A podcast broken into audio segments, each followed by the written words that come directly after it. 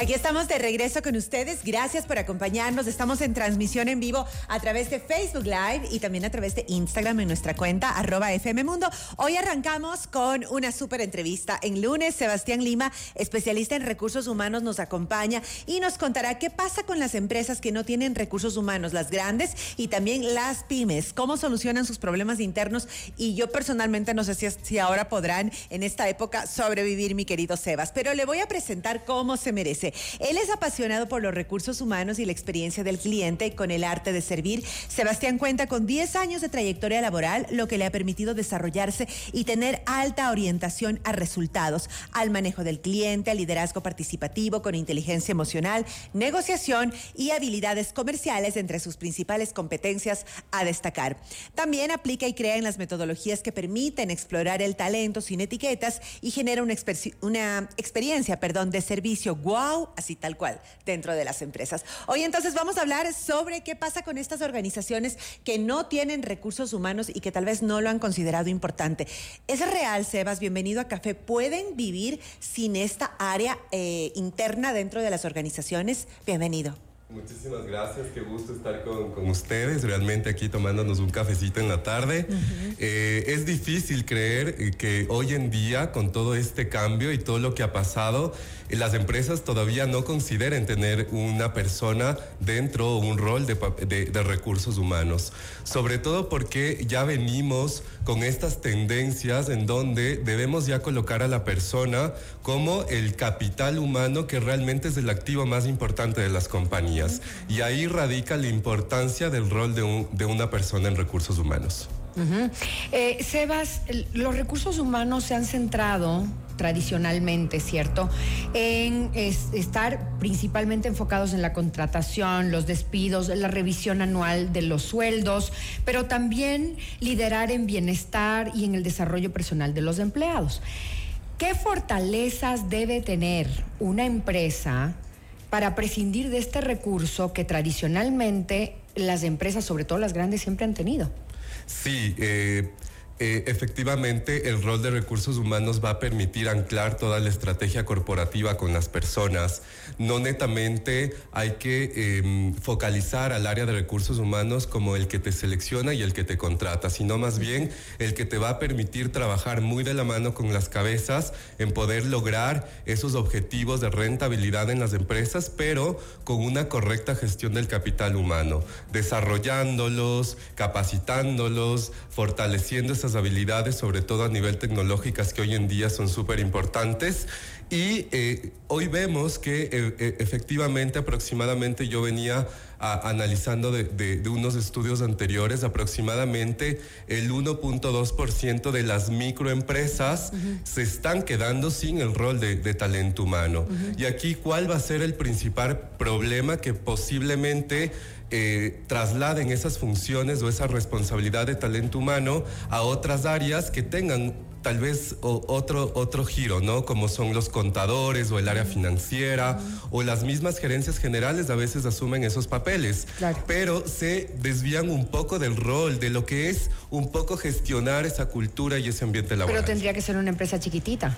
Exactamente, sobre todo porque eh, se trata más que todo dentro de estas empresas de optimizar ese tipo de recursos, pero también es peligroso porque si es que tú no tienes el rol de una persona que te gestione, va a incrementar tu rotación de personal y al incrementar tu rotación también vas a tener más gastos de despido, más gastos de contratación, más gastos de selección y todo eso pues viene ya consigo dentro de la compañía. Interesante, mi querido Sebas. Ahora, eh, Marisol mencionó algo súper importante y es que está muy en tendencia tomar en cuenta el bienestar mental y la salud física de los colaboradores. ¿Por qué? Porque al ser justo lo más importante, el capital más importante, digamos el activo más importante que tienen las organizaciones, debemos cuidar su salud, debemos eh, procurar que se sientan motivados, que se sientan bien, que se sientan valorados.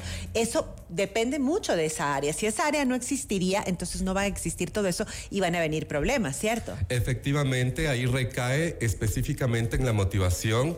Nosotros en Talento Humano hablamos del engagement, de lo que es el ponerse la camiseta desde un ámbito de vivir la cultura de la compañía y de eh, asumir esos roles con responsabilidad y también con esa pasión que se busca hoy en día en cada uno de los colaboradores. Por ende, ese rol va mucho más allá de únicamente seleccionar, sino de gestionar esa cultura, de atraer ese talento, de gestionar esos beneficios que ahora vemos que no necesariamente es un salario, sobre todo eh, los roles de recursos humanos que por lo general son psicólogos a veces los que asumen esos papeles que ya conocen sobre la persona, arquetipos, eh, generaciones y demás, permiten también tener esa cohesión. Y vemos que hoy en día ya centennials, millennials, X, todos estamos conviviendo en una sala de reunión y es eh, súper importante que alguien también gestione esa cultura y esos beneficios no emocionales que hablamos, ¿no? Eh, que también ya son importantes en todas las generaciones también.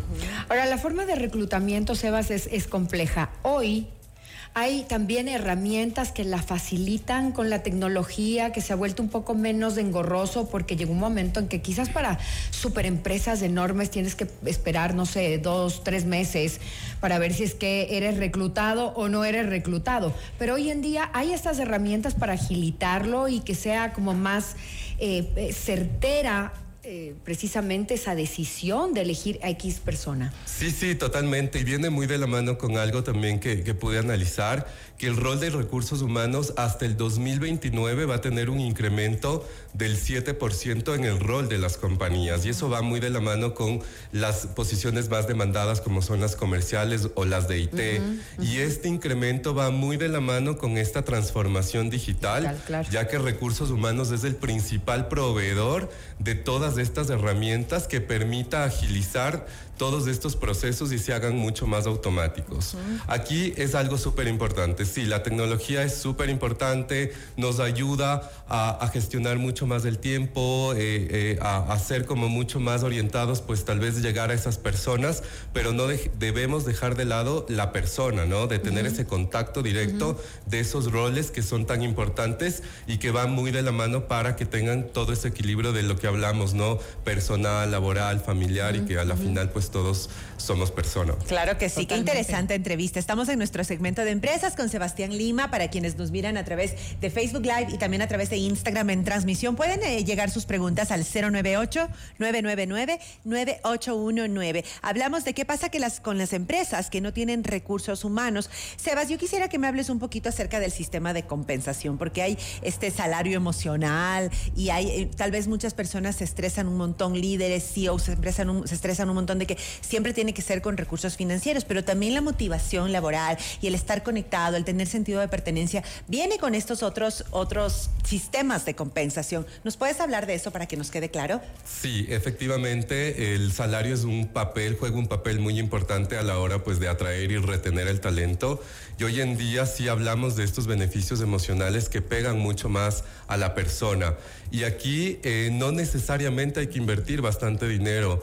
Eh, con ofrecer tal vez una tarde libre o reconocer por el cumpleaños o posiblemente en algún eh, tema de maternidad o de paternidad, va a permitir que efectivamente ese colaborador se sienta mucho más comprometido con la empresa y que ese compromiso se vea reflejado en los resultados, que ahí va de la mano. yo te doy como empresa una tarde libre, un eh, Friday. el, día del cumpleaños, el Flex, Flex Friday creo que se llama. Exactamente. Y eh, mientras tanto, pues tú cumples con todos esos resultados al final del mes y por eso también hablamos que hoy, el día, hoy en día las empresas deben eh, establecer muy bien esos indicadores y esos objetivos. Sebas, ¿por qué en determinado momento el Departamento de Recursos Humanos lo satanizaron y le pusieron recursos inhumanos? ¿Qué pasó ahí? Sí, lamentablemente, eh, sí, es, gracioso porque a la final si gestionas personas no eres como, claro, inhumano. Eh, no sé, Pero por algo se ganó esa fama. Sí, sí. Eh, anteriormente la metodología tradicional de recursos humanos era únicamente sancionarte por temas, exacto, despedirte y pagarte. Pero ¿dónde está el capacitarte, el gestionarte, el comunicarte, el desarrollarte? Y es ahí en donde pues el, el, rol de recursos humanos ha tomado esa importancia y el protagonismo hoy en día que ya vemos que no es necesariamente el salario o de decir tú vas a cumplir nueve horas, ocho horas y por eso te voy a pagar, sino que yo como empresa que estoy haciendo algo adicional también eh, para aportar a ese perfil profesional. Y aquí les dejo un tip súper importante para las compañías que no tienen eh, área de recursos humanos. Según eh, una fórmula, dice que por cada 100 colaboradores tú debes tener a 1.4 personas de talento humano, es decir, a una persona por talento humano por 100 empleados, para que te pueda gestionar, atraer y pues eh, establecer todas esas estrategias y, todos esos subsistemas. Qué buena esa fórmula, mi querido Sebas. Excelente la entrevista, yo creo que nos dejaste insights súper interesantes sobre este tema. En nuestra nota de actualidad les vamos a hablar más adelante sobre un despido masivo que hizo Amazon. Rapidísimo, con eso cerramos. ¿Qué, ¿Cómo gestiona recursos humanos esta situación cuando tienen que quitar personal de la planta de trabajo. Efectivamente, recursos humanos es el rol clave para la gestión de casos críticos. Lo tuvimos como ejemplo en la pandemia, que los que estábamos preparados con talento humano pudimos apoyar a las, a, las personas a toda esta transición. Y lo mismo pasa al momento de un despido, en donde tú tienes que negociar con esa persona, tú tienes que establecer y llegar a acuerdos, tú tienes que que esa persona también se garantice que va a salir y que va a salir bien, porque a la final también es una reputación como tu marca, que una persona salga y que pues después esté hablando mal de tu empresa. Entonces es importante cuidar desde el inicio hasta el fin de eh, la contratación de esas compañías y por lo general recursos humanos lo que trata es de mediar y llegar a esos acuerdos para que ambas partes pues salgan satisfechas. Tremendo con tanta, con tanta cantidad de personas eh, separadas de la empresa, debe ser un trabajo muy complejo. Querido Sebastián, ¿dónde te encuentra nuestra audiencia para que puedan contactarse contigo? Quizás quieran hacerte alguna, alguna consulta. Claro que sí, en mi red eh, principal laboral que es LinkedIn, que estoy como Sebastián Lima, y pues en mi red social de eh, Instagram igual como Sebastián Lima. Muchísimas gracias. Gracias, Sebas. Una buena semana. Ya regresamos con más.